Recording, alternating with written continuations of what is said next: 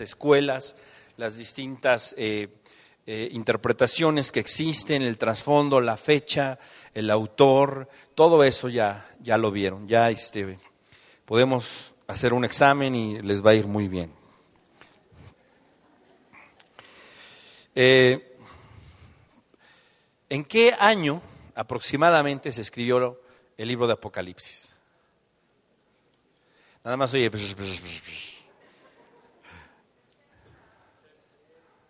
Ya, ¿qué pasó? Fíjense, hay dos, hay dos posiciones. La que dice que alrededor del 60, ¿sí? Una escritura temprana le llaman, ¿sí? Y está la tardía, que es entre el 90 y el 95. ¿Sí? ¿Cuál es la aparentemente más cercana a la realidad? Sí, la mayoría de los eruditos, y digo mayoría, seis contra cuatro, se inclinan por la de la tardía, que es alrededor del año 90. ¿sí? Alrededor del año 90, entre, entre el año 90 y el año 95. ¿sí? Esta es aproximadamente la fecha más reconocida o más aceptada para la escritura del libro del el Apocalipsis. Vamos a ver, este, este libro fue escrito por Juan, Juan el apóstol, Juan el discípulo amado, el que de una o de otra manera eh, era reconocido como el más cercano a Jesús. Y dice el verso 1 de Apocalipsis 1, la revelación de Jesucristo que Dios le dio para manifestar a sus siervos las cosas que deben suceder pronto. Y la declaró enviándola por medio de su ángel a su siervo Juan. Cuando nosotros eh, hablamos de el apocalipsis, ese término apocalipsis es un término que como que da la idea de cuestiones así muy místicas, cuestiones que tienen que ver con destrucción, con, con este, monstruos eh, de cabezas, de cuernos, con situaciones que, que, rodean precisamente misterio, eh, cosas ocultas y situaciones así. Eh, la palabra apocalipsis, si me ponen la primera, por favor, apocalipsis, esas empezaron desde atrás. Apocalipsis es la palabra griega, ¿sí? Se pronuncia apocalipsis. ¿Sí? Se escribe así, en griego, ¿sí? Eh, y se pronuncia apocalipsis.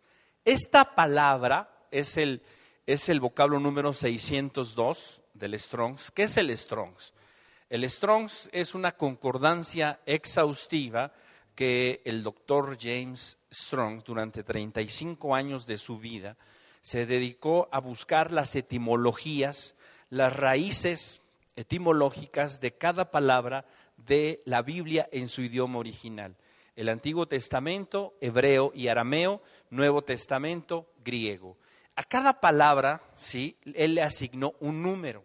De tal manera que nosotros a través de ese número podemos identificar y se es más fácil el estudio de los vocablos, de lo que, del sentido original que tenía el mensaje de Dios para cada uno de nosotros.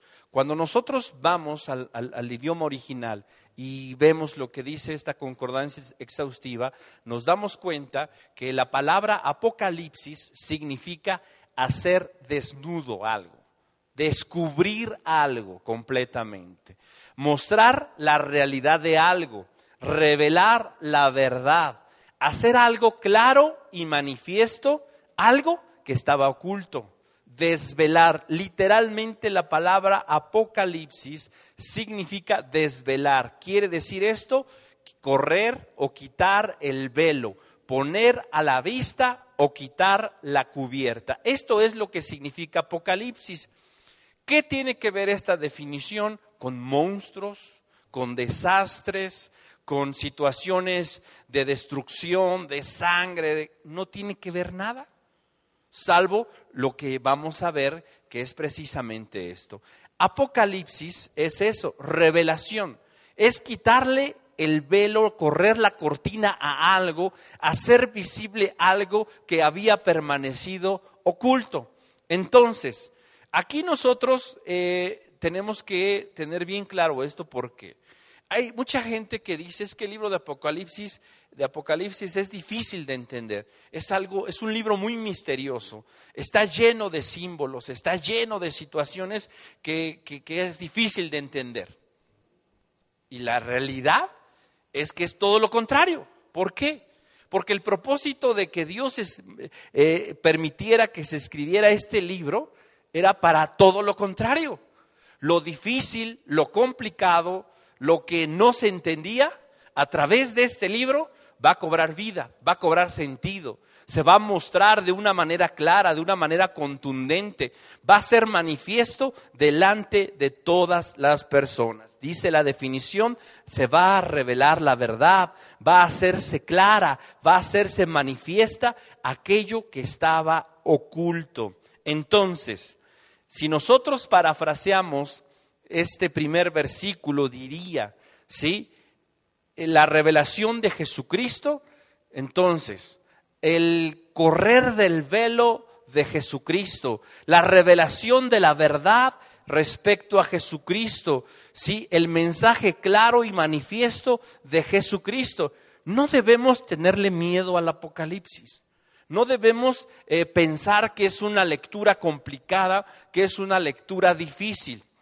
Sí requiere su trabajo, requiere eh, eh, no solamente considerar el libro, sino requiere considerar todo el contexto bíblico, requiere echarle una miradita a lo que dice Daniel, este, bueno, dos o tres miraditas, requiere echarle otras cuantas a Ezequiel, echarle otras cuantas a, Isaías, a Daniel, a, Sofonías, a, bueno, a toda la Biblia.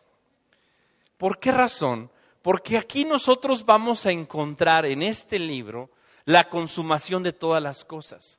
Todo lo que los profetas del Antiguo Testamento hablaron, todo lo que estos eh, apuntaron a una dirección, Apocalipsis no solamente toma de ello, sino que lo hace claro ante los ojos de todos.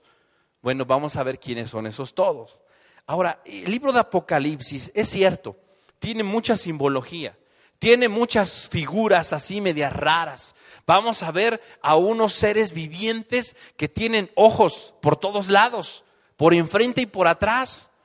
Y, uno dice, bueno, ¿y, ¿y qué querrá decir eso? Pues nada, seres vivientes con ojos por delante y por atrás. ¿Sí? A veces nosotros, ¿sí?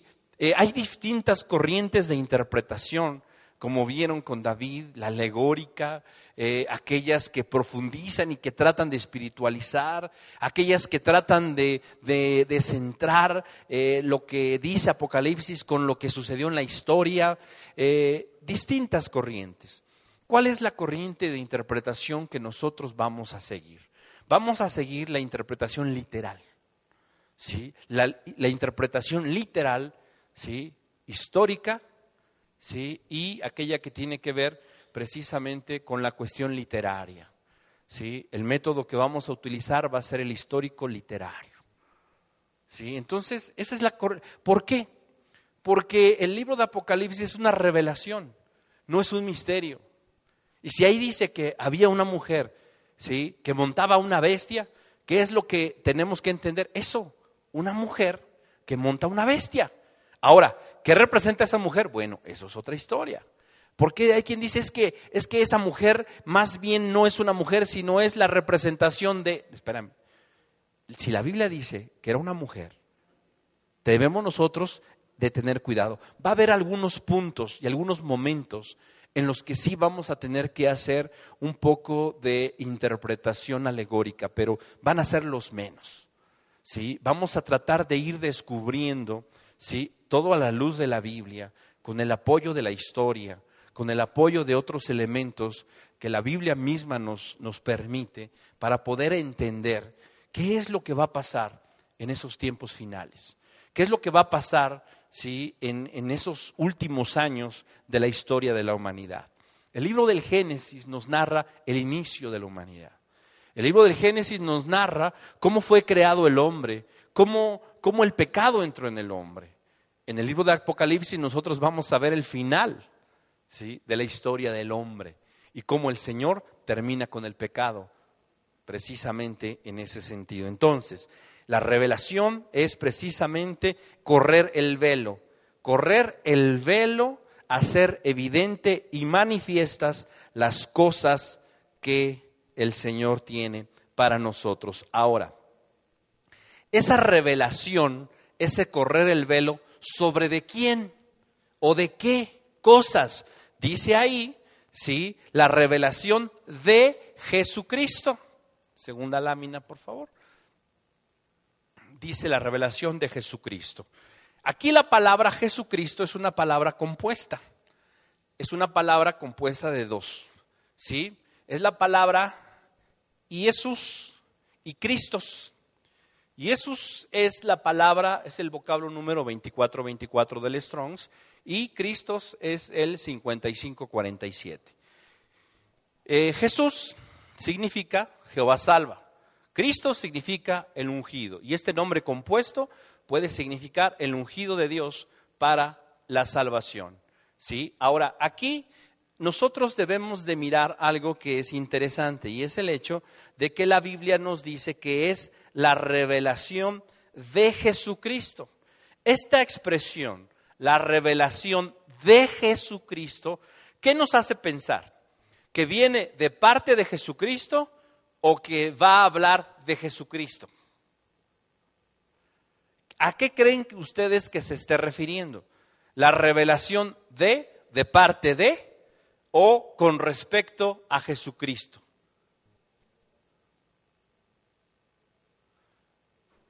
Pues vamos a ver que son las dos.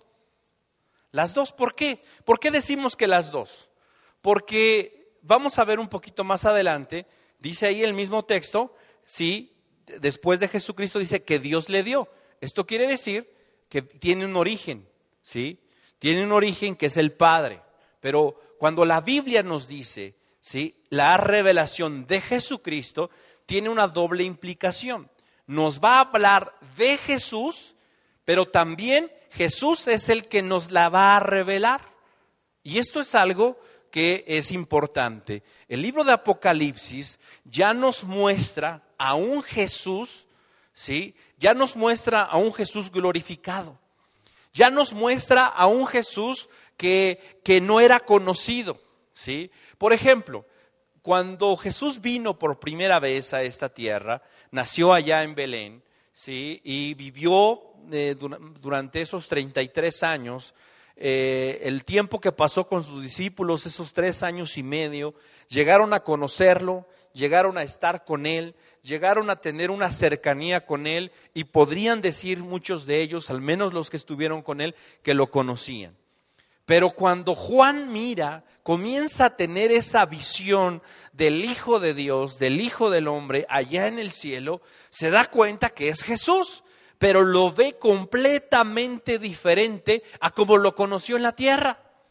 ¿Sí? Ya no lo mira con esas, eh, con esas características. Describe muchas otras que nos hablan precisamente de una realidad, de un Cristo ya glorificado, de un Cristo ya exaltado, no de un Cristo humillado, no de un Cristo rechazado, no de un Cristo muerto, sino de un Cristo vivo que recibió un nombre que es sobre todo nombre y delante del cual se doblará toda rodilla. Entonces, tenemos aquí ya una revelación, una manifestación de un Cristo no diferente, es el mismo Cristo, pero con características ya diferentes y nuevas para el mismo Juan y para nosotros. Entonces, vemos, ponemos nuevamente la lámina de Jesucristo, dice ahí, eh, este es el nombre de Cristo, ¿sí? el nombre compuesto.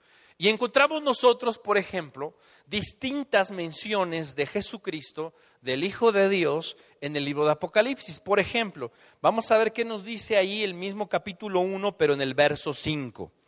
Y dice, y de Jesucristo el testigo fiel, dice ahí, Fíjense, ya se le llama a Jesús aquí testigo fiel. ¿De qué otra manera se le llama? El primogénito de los muertos, el soberano de los reyes de la tierra. ¿Sí? ¿A quién? Entonces, aquí nosotros encontramos ya situaciones que van a describir y que nos van a hablar de este Jesús. En el mismo capítulo 1, verso 8, encontramos, por ejemplo, que dice, yo soy el alfa y la omega, principio y fin, el que es y que era y que ha de venir, el Todopoderoso. Encontramos aquí, ¿sí? Otra descripción también respecto, respecto a la persona de Jesucristo. Entonces, nosotros vemos, vamos ahora al capítulo 5, capítulo 5, verso 5. Y uno de los ancianos me dijo, no llores, he aquí el león de la tribu de Judá, la raíz de David, ha vencido para abrir el libro y desatar sus siete sellos. ¿De quién está hablando? De Cristo. ¿Sí? Entonces, y así podríamos citar, eh, ahí en la lámina tenemos eh, el capítulo 6, verso 10, en el capítulo 19, verso 16 se le nombra como Rey de Reyes, Señor de Señores, en el 6 como Santo, santo y verdadero, Señor santo y verdadero, y hay toda una lista enorme de este, características, descripciones de la persona de Jesucristo. Entonces, el libro de Apocalipsis es la revelación que Jesucristo nos da de parte de Dios, ¿sí? de las cosas que han de suceder, pero también es una revelación de la misma persona del el Hijo de Dios, que ahora ya no está humillado, sino que ahora ya está exaltado. ¿Y por qué es importante esta visión que ahora nosotros vamos a tener del Hijo de Dios? Porque todo lo que se desarrolla en el libro de Apocalipsis tiene un propósito. ¿Cuál es ese? El libro de Apocalipsis finaliza, sí, con el juicio ante el trono blanco, los cielos nuevos, la tierra nueva, todo aquello consumado, eh, todo aquello establecido, pero sí, un punto central que nosotros encontramos en el libro de Apocalipsis viene posterior precisamente a las copas de la ira de Dios, con la venida de Jesucristo a esta tierra para recibir su herencia para recibir la herencia del reino. Y ese es el punto central precisamente del libro de Apocalipsis. No solo el final y la consumación de todas las cosas, sino que el Señor, nuestro Señor Jesucristo, recupera el reino. Y a ese punto vamos, vamos a llegar. Entonces, la revelación de Apocalipsis es de las cosas que han de suceder, pero también de la persona de Jesucristo.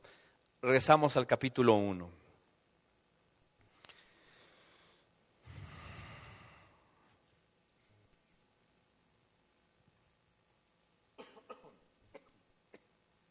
Entonces,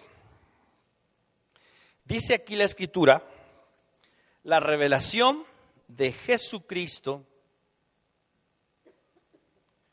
sí, que Dios le dio. Que Dios le dio. ¿Por qué se la dio?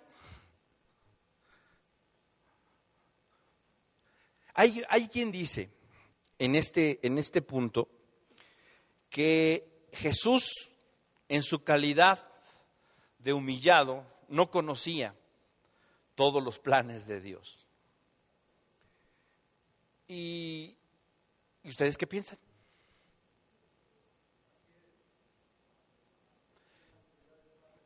estaba sujeto al Padre. Y dice, yo no hablo de mí, sino lo que he visto y he oído, eso es lo que hablo. Y cuando le preguntan y le dicen, oye, ¿y restaurarás el reino a Israel en este tiempo? ¿Y qué les dijo? ¿Cuál fue la respuesta que les dio? No les importa a ustedes. ¿sí? en este momento no es algo que les debe de preocupar. ¿sí? Pero hay quien dice que dio esa respuesta porque él no sabía. ¿Ustedes qué creen? La compramos. No sabía.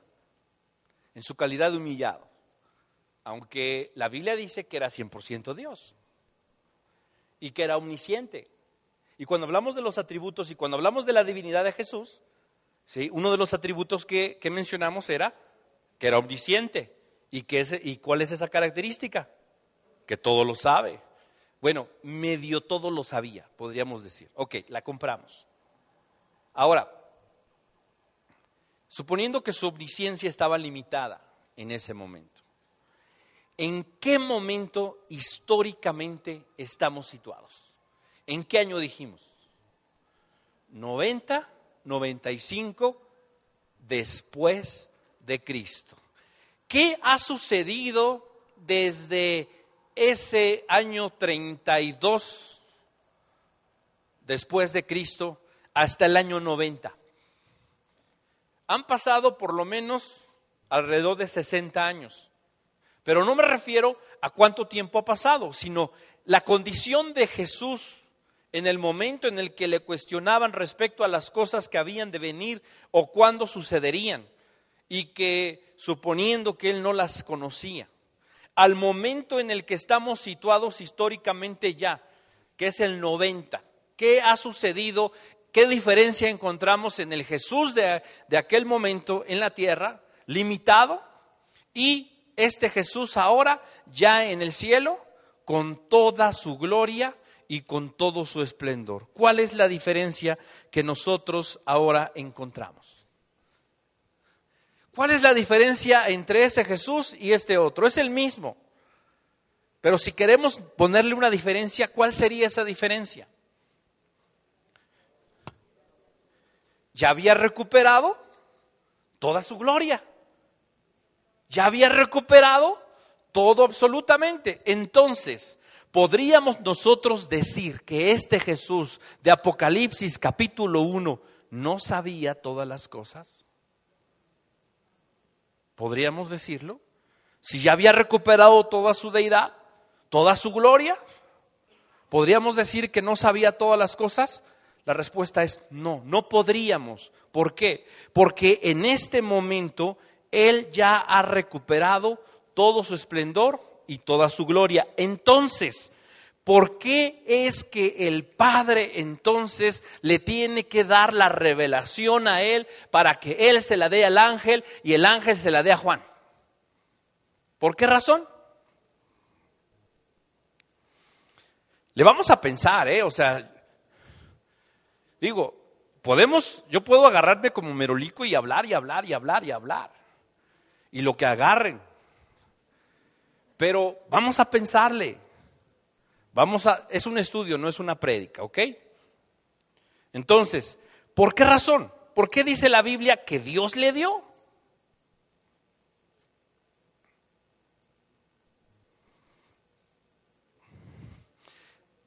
¿Perdón?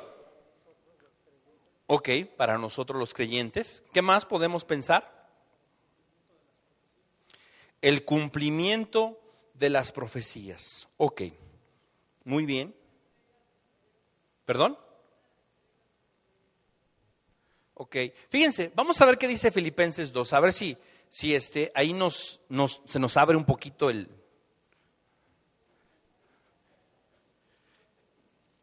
la idea.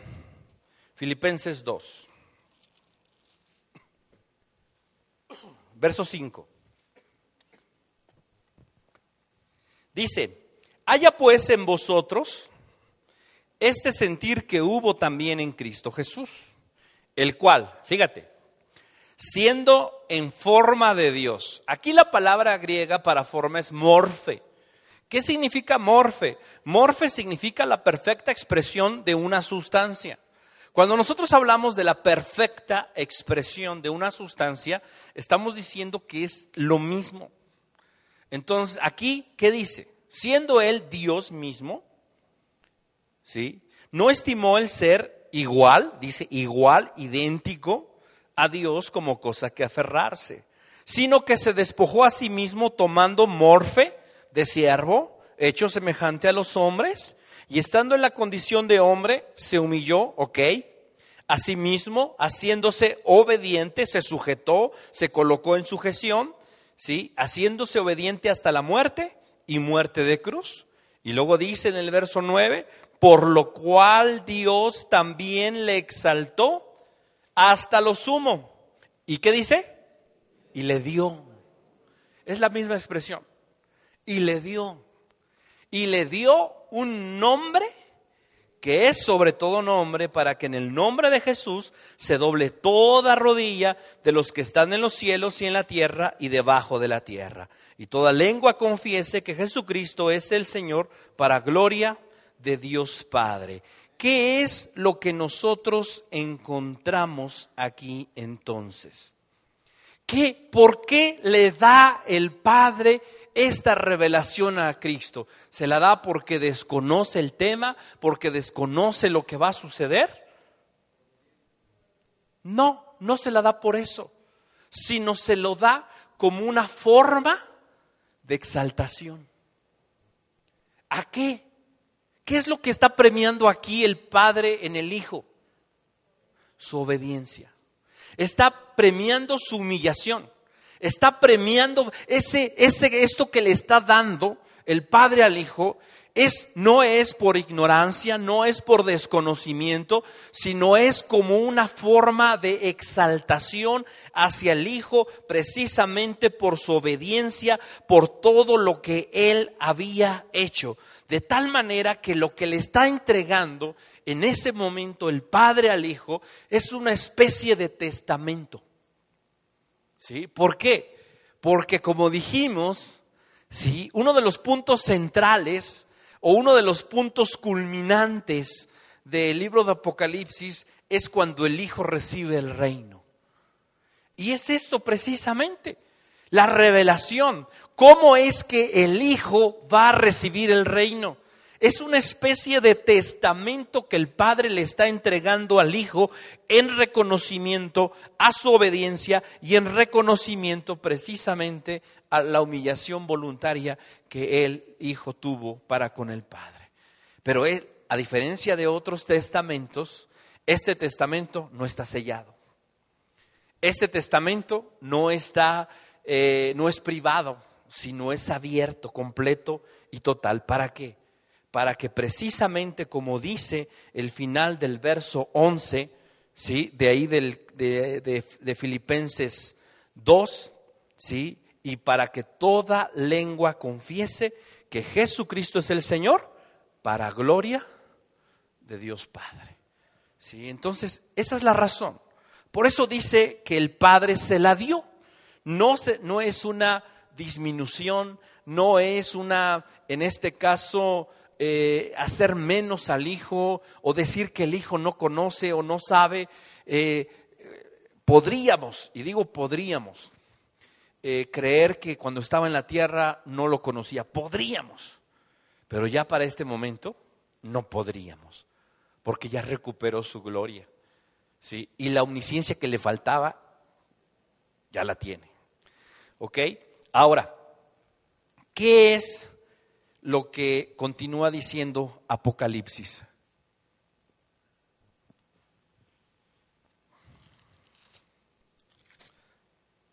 Dice, la revelación de Jesucristo que Dios le dio, ¿para qué? Para manifestar, para ser evidente, para revelar, dice, a sus, ¿a quiénes?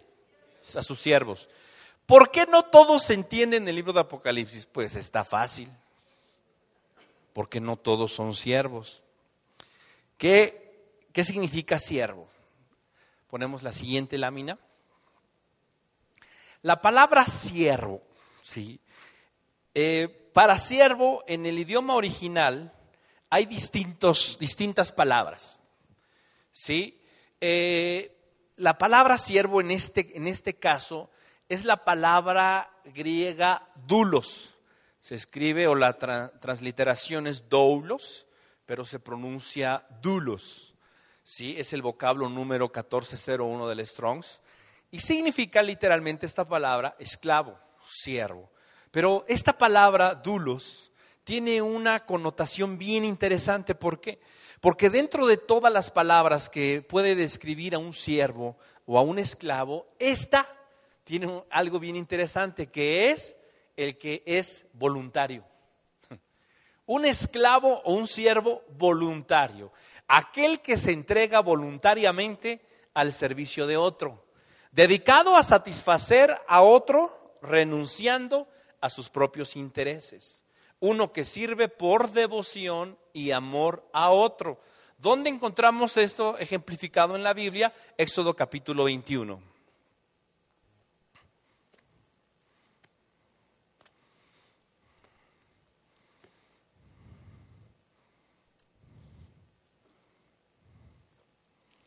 Dice así, y si el siervo dijere, yo amo a mi Señor, a mi mujer y a mis hijos, no saldré libre. Verso 6. Entonces su amo lo llevará ante los jueces y le hará estar junto a la puerta o al poste, y su amo le horadará la oreja con lesna y será su siervo para siempre. Esta es la descripción bíblica ¿sí? del dulos que menciona la escritura. Alguien que no fue obligado, alguien que podía tener la libertad de estar en otro lado, de pertenecer a alguien más o, entrecomillado, ser libre. Pero de manera voluntaria ha decidido someterse a un Señor, a un amo, y servirle a él, a él con devoción y por amor. Esta es la expresión que aquí en Apocalipsis se utiliza sobre de quiénes, ¿sí? o para quiénes, quiénes son los destinatarios del mensaje de revelación de parte de Dios eh, con respecto a las cosas que habrán de suceder, dice, son los siervos, los siervos de Dios, aquellos que de manera voluntaria han decidido presentar su vida en servicio a Dios por devoción y por amor.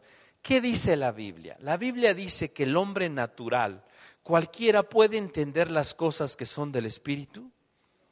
No, primero a los Corintios 2, en el verso 14, nos dice, el hombre natural, ¿sí? No puede, no, no puede percibir las cosas que son del Espíritu de Dios. ¿Por qué? Porque le son locura. Y no las puede entender por qué. Porque se han de discernir espiritualmente. Para entender el mensaje de Dios. Y no solo del Apocalipsis, sino de cualquier parte de la Escritura. Nosotros necesitamos ser precisamente ¿sí? personas que voluntariamente hemos decidido someternos a la voluntad de Dios, de ser servidores de Él. Cuando nosotros leemos, por ejemplo, el Evangelio de, de, Lucas, ¿cómo comienza el Evangelio de Lucas? ¿A quién va dirigido el Evangelio de Lucas? ¿A un hombre llamado? Teófilo. ¿Sí? ¿Quién era este? Bueno, este era aparentemente un hombre importante dentro del estatus eh, jerárquico romano a parecer tenía un puesto importante, era un hombre bastante reconocido, pero su nombre, el nombre Teófilo, significa el que ama a Dios. ¿Sí? El que ama a Dios. ¿Sabes a quién va dirigido el mensaje de la palabra de Dios? A los que aman a Dios. ¿A quién dice la Biblia que le ayudan todas las cosas para bien? A los que aman a Dios. De tal manera, y dice, eh, y el abrigo del Altísimo y el cuidado del Omnipotente, ¿sobre de quién es? Sobre aquellos que han puesto en Él su esperanza. Sobre aquellos que han puesto a Él su confianza, su amor, su devoción. Entonces, es tan importante, hermanos, que nosotros entendamos que si queremos tener una revelación de parte de Dios, no solo del Apocalipsis, de cualquier parte de la, de la Biblia, pero sobre todo del propósito divino para nosotros, necesitamos estar cerca de Dios. Necesitamos someternos a la voluntad de Dios. Necesitamos tener nuestro corazón y nuestro afecto enfocado hacia el Señor. Entonces, los destinatarios son los siervos de Dios, aquellos que voluntariamente han decidido someterse a Dios, aquellos que han nacido de nuevo. Ahora, ¿qué es lo que les va a revelar? Continuamos ahí en el verso 1 del capítulo 1 de Apocalipsis. Y dice, la revelación de Jesucristo que Dios le dio para manifestar a sus siervos las cosas que deben suceder pronto. Las cosas que deben suceder pronto. Aquí no vamos a ver qué son cosas, porque son cosas. No tenemos que ir al griego para entender qué son cosas. Pero hay una palabrita ahí que es bien interesante y es deben. ¿Sí? Cuando a ti te dicen debes, debes de. Para lograr esto, debes. La palabra debes, vamos a ver la, la siguiente lámina, es la palabra griega dai, se pronuncia dai, la transliteración, o sea, ¿qué es la transliteración? Es la transferencia del griego al, español, se escribe dei, pero se pronuncia dai. Ahí nos faltó, ah, no, sí está el vocablo. Es el 1113 del Strongs, ¿sí? el número 1113, dai. Esta palabra, fíjense, ¿por qué es tan importante? Esta palabra dai significa, ¿sí? Algo que es necesario. Existe la necesidad de. Se requiere para lograr un fin. Describe lo necesario para lograr un fin. Ahora, señala la necesidad y destaca la obligación. O sea, no solo necesita cumplirse, sino se va a cumplir. Si no se cumple eso, no, hay, no se alcanza el fin. Entonces, si la Biblia dice las cosas que deben suceder, ¿Qué está diciendo? Mira, yo te digo lo que creo que va a suceder, lo que probablemente suceda, lo que tal vez si las condiciones lo permiten, se va a dar. Si el humor de las personas lo permite, esto va a suceder. ¿Eso dice? No, claro que no. Dice, dice que estas cosas indudablemente, invariablemente se van a dar. Esa es la certeza con la que Dios nos habla. Esa es la certeza con la que Dios manifiesta su poder, con la que Dios manifiesta todas estas cosas. Al día de hoy, en este punto de la historia, ¿qué cosas de las que Dios habló hasta este momento, que dijo que sucederían, no sucedieron? Ninguna. Todo lo que Dios dijo que sucedería, hasta el día de hoy, ha sucedido. Entonces, ¿qué nos hace pensar? ¿Sí? Que en este último tramito algo le va a salir mal a Dios. Claro que no. Eso solo le pasa a Cruz Azul. Gracias a Dios.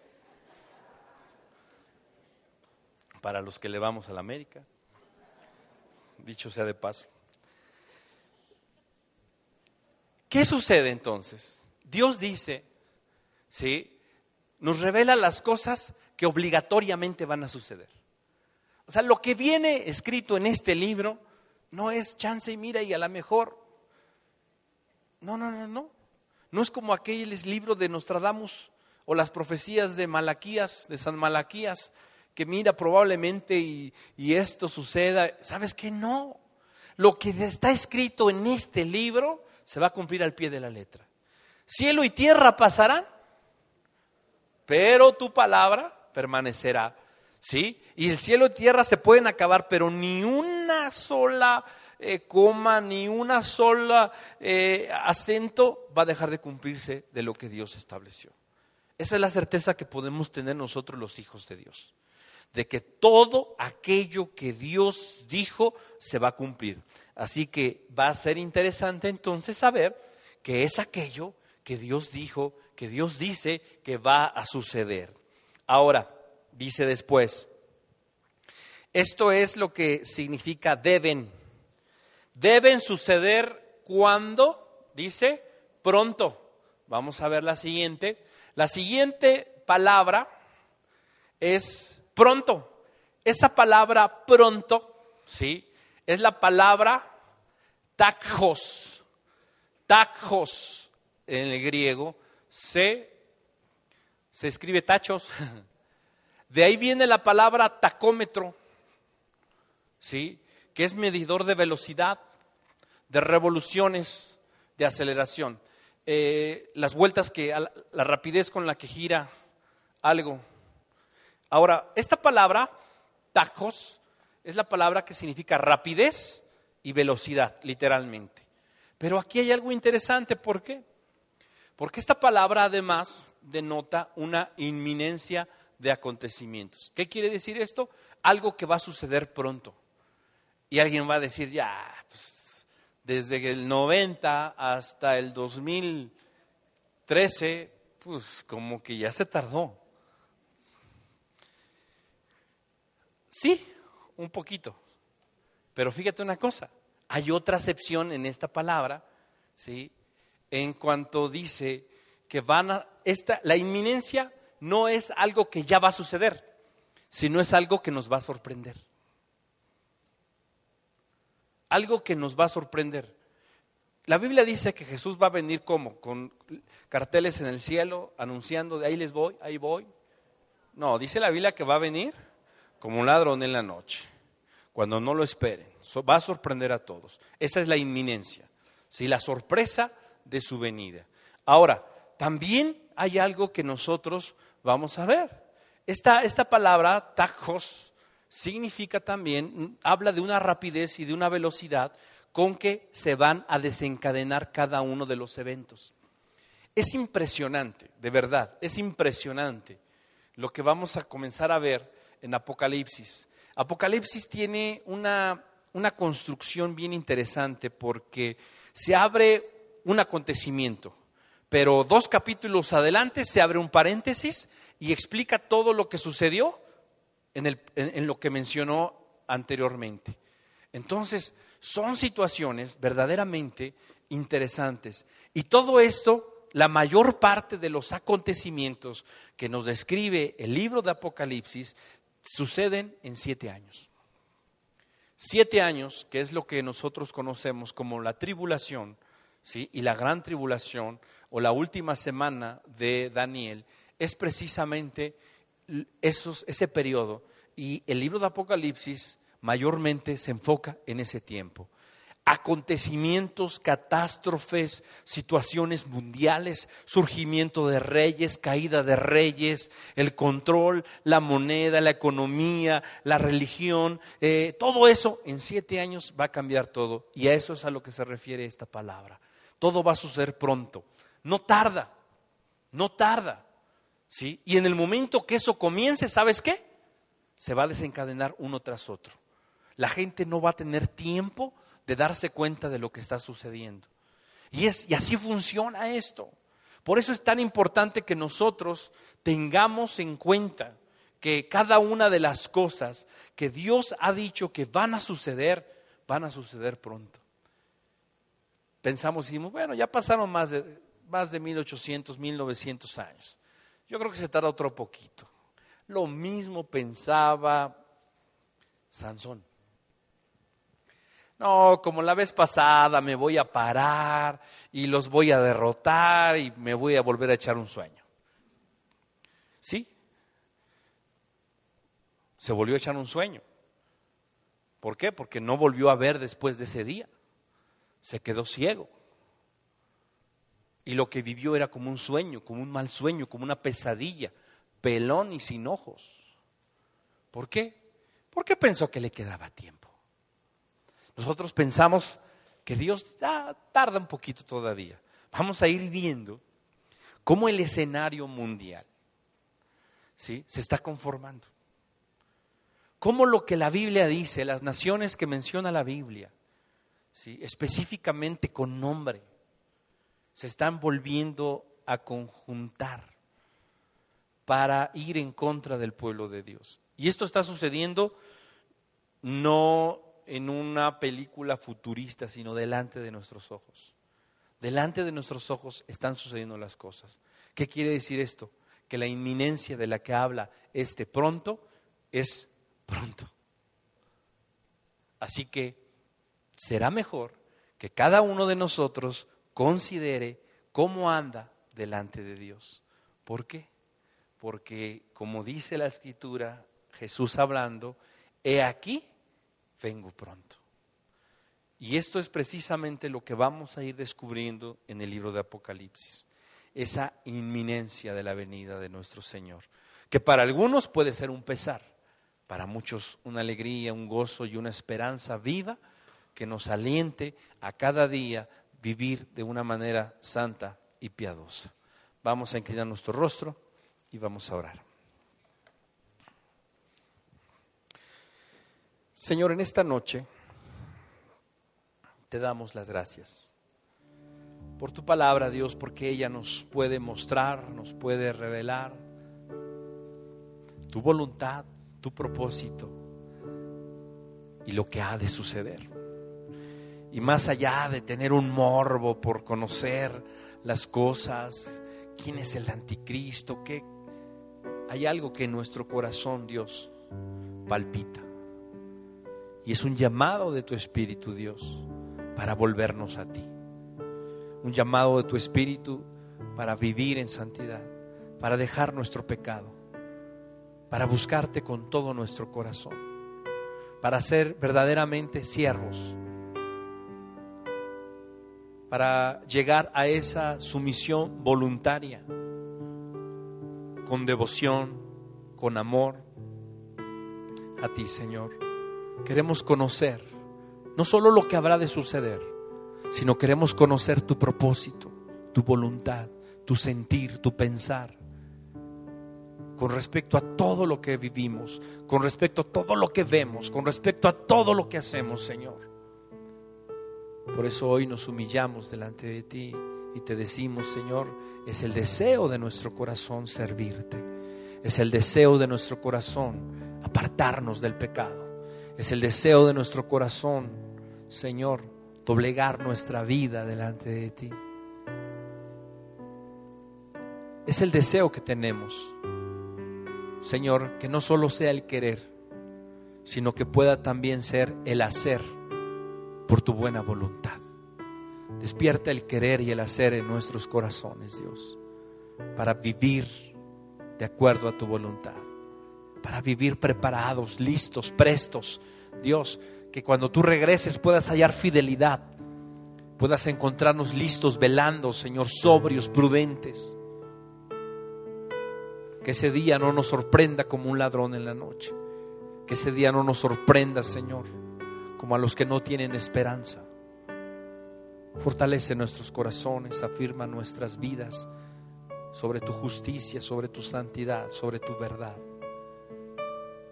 También, Dios, te pedimos en esta noche que seas propicio a nuestras necesidades.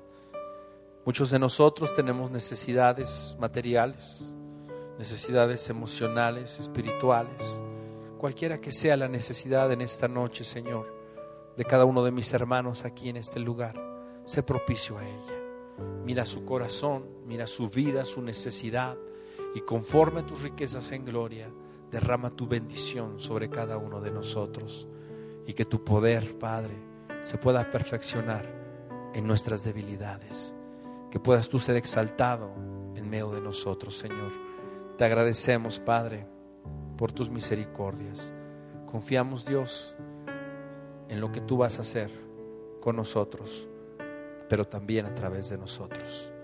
Te bendecimos, Señor, y confiamos en que cada una de las cosas que tú has prometido, Señor, se cumplirán. Creemos en eso, confiamos en eso.